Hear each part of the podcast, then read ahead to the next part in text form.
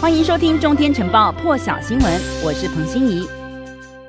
好了，我们在看疫情之前呢，先来看一个超扯的新闻，说路透社报道，有一批英国国防机密文件五十页。二十二号呢，竟然在英格兰南部的肯特郡这个地方呢，也是爆发英国变种病毒 Alpha 疫情的地方，在当地一个公车站的后方被发现这一份机密文件，当中呢有英国驱逐舰二十三号在克里米亚外海、黑海、乌克兰领海的行动内容，而俄罗斯国防部二十三号也表示，当天对侵入领海的英国驱逐舰开火示警。英国当时也有回应说，驱逐舰在乌克克兰领海进行无害通过，符合国际法。现在英国国防部说，一名员工上个星期就通报了遗失一批文件，已经对文件外泄事件展开调查。而英国北爱尔兰事务大臣路易斯呢，也对天空新闻网说，这种事不应该会发生。当时已经做出适当的通报，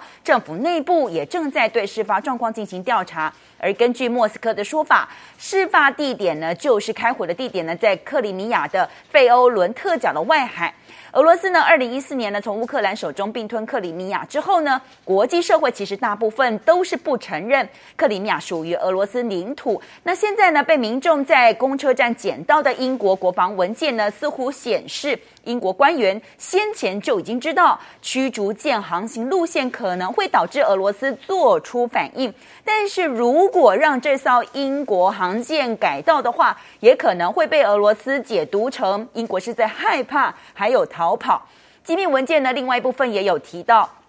驱逐舰呢，最后采取的航行路线，提供机会和乌克兰政府来互动。那在英国承认乌克兰的领海之内的行动，现在落入了这个俄罗斯外交部呢的手中呢。现在二十四号呢，外交部人也召见了英国大使，对于英国护卫舰入侵事件呢，表达强烈抗议。克里姆林宫的发言人也形容说，这个是蓄意而且预谋的挑衅。英国政府还在伤脑筋，到底能不能如期在七月十九号解除防疫封锁？群众已经为了防疫限制措施重伤，娱乐产业挤上伦敦街头，而且大家几乎是都没有戴口罩。政府的疫情科学顾问团主席说，英国针对疫情进行的大规模疫苗接种计划，是让英国的染疫住院病例大幅降低，已经使得染疫和死亡的关联性减弱了，但是还没有完全切断关联。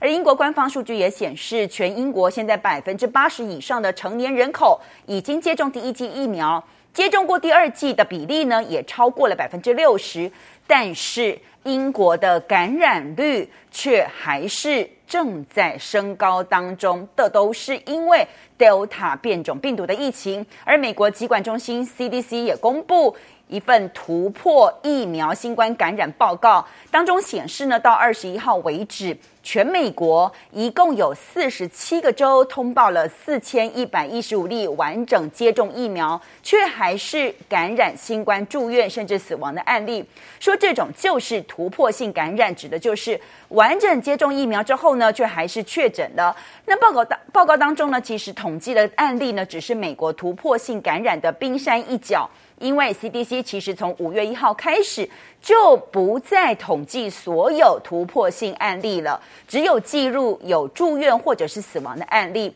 美国食药局 FDA 的儿童疫苗首席顾问医师现在也说，结果其实在预期当中。他说疫苗并不是百分之百有效，不过完整接种疫苗后却还是感染甚至死亡的案例。只占全美国六十万新冠死亡案例当中的非常小部分。富比士呢也有指出，这四千一百一十五人呢，只占施打疫苗一亿多人当中的百分之零点零零三。现在在美国广泛接种的辉瑞、BNT、莫德纳还有娇生疫苗保护效力呢，大概是百分之七十到百分之九十五，代表。接种疫苗之后，还是有百分之五的几率会受到病毒感染。那加州大学旧金山的这个流行病专家就说，被陨石杀死的几率和接种疫苗后死于新冠的几率其实是一样的。因此从大框架来看，疫苗还是非常强大的。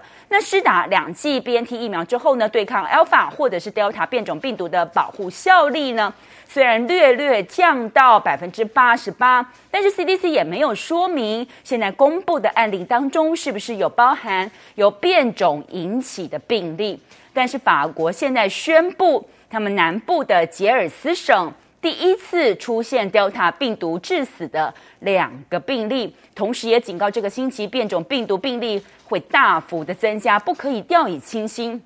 因为病毒并没有区域边界，而现在 Delta 变种病毒呢，已经在法国的朗德省占新增确诊病例的百分之七十了，而且这个数字其实上个星期才只有百分之三十。那法国这两名现在死于 Delta 的这个死者呢，都是没有接种疫苗的，年年龄大概是四十二岁跟六十岁。健康本身也是存在的风险。那现在还有其他疑似病例也正在调查以及追踪他们的接触史。法国政府现在说，目前法国确诊案例当中有百分之九到十感染 Delta 变种病毒，和上个星期相比，真的是大幅增加了。现在流行病学家也警告，法国 Delta 变种很可能会成为他们当地主要确诊病毒的类型，因为现在法国的施打疫苗速度也是慢了下来，年轻年轻人也是接种率偏低的。那再加上呢，法国呢已经松绑了边境，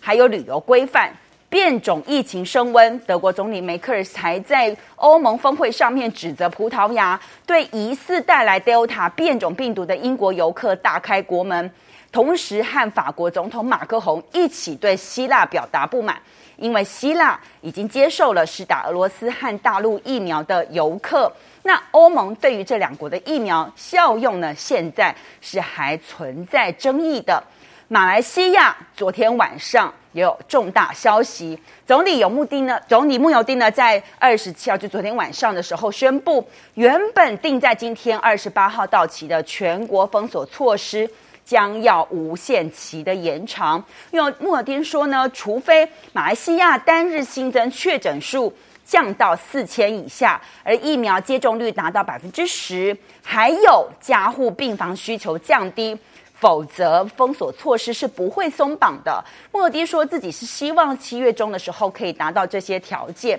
但是现在从美联社还有路透社的报道来看，马来西亚单日新增染疫人数持续停留在。五千例以上，马来西亚卫生部前一天才通报五千八百多例，昨天也有五千五百例。那马来西亚全国三千三百万人口已经完整接种疫苗的比率，现在只有百分之六。因此，吉隆坡呢是除了加紧推动接种计划之外呢，现在持续来看其他的防疫措施有没有。帮助马来西亚先前呢，因为单日新增确诊暴增到九千多例，因此这个月一号开始实施全国性的防疫措施。其实大部分的经济还有社交活动都已经暂停快一个月了。那这个也是大马一年多以来第二度实施全国封锁，预计会伤害整个国家的经济复苏。南亚国家孟加拉。现在出现这样子的画面，因为他们宣布今年二十八号开始要实施严格封城，为期七天。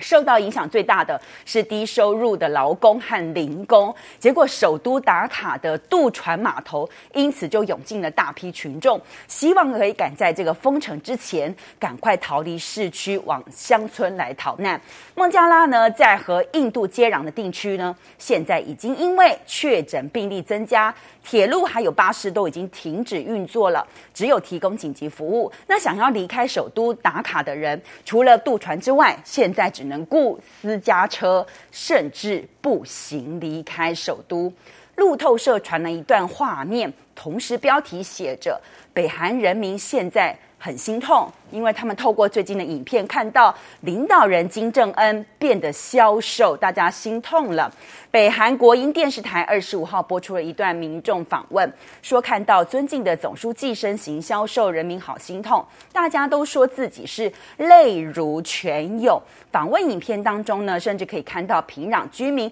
就盯着街上的大荧幕，上面播放的金正恩和党内官员在北韩劳动党的全体会议后出席音乐会的。画面。路透社呢，现在是没有办法独立验证访问影片的真伪。那北韩国营电视台也没有就金正恩变瘦的原因提供更多的细节，只是媒体罕见播出这段针对金正恩健康的公开评论之前，其实就有分析家六月初的时候就指出，据了解，现年三十七岁的金正恩看起来明显明显变瘦了，而且金正恩几乎是一个月没有公开露面。这个月再度出现在国营媒体上，那总部设在南韩首尔，专门在观察北韩动向的北韩新闻呢，就说其实金正恩的手腕似乎变细，表带好像也调得比以前更紧了。更多精彩国际大事，请上中天 YT 收看完整版，也别忘了订阅、按赞、加分享哦。